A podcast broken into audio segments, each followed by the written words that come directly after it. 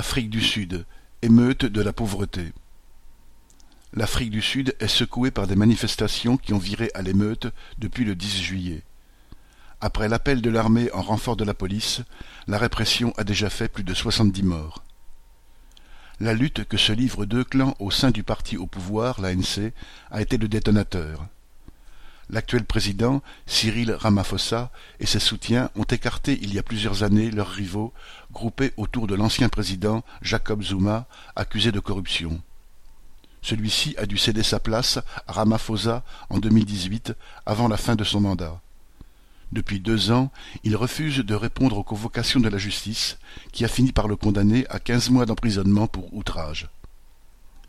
Après l'arrestation de Zuma, c'est dans la province du KwaZulu-Natal que les manifestations pro-Zuma ont commencé.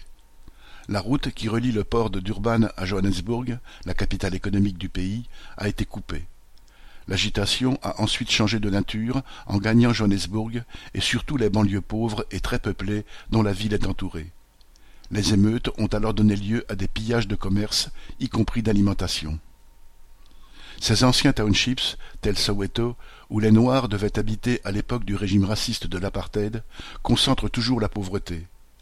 Les problèmes de la population de ce pays, parmi les plus inégalitaires de la planète, y prennent une acuité toute particulière.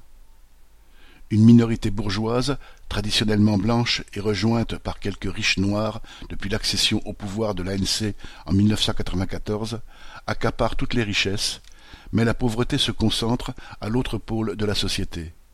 Ainsi, 90% des foyers noirs ne peuvent pas payer une assurance médicale.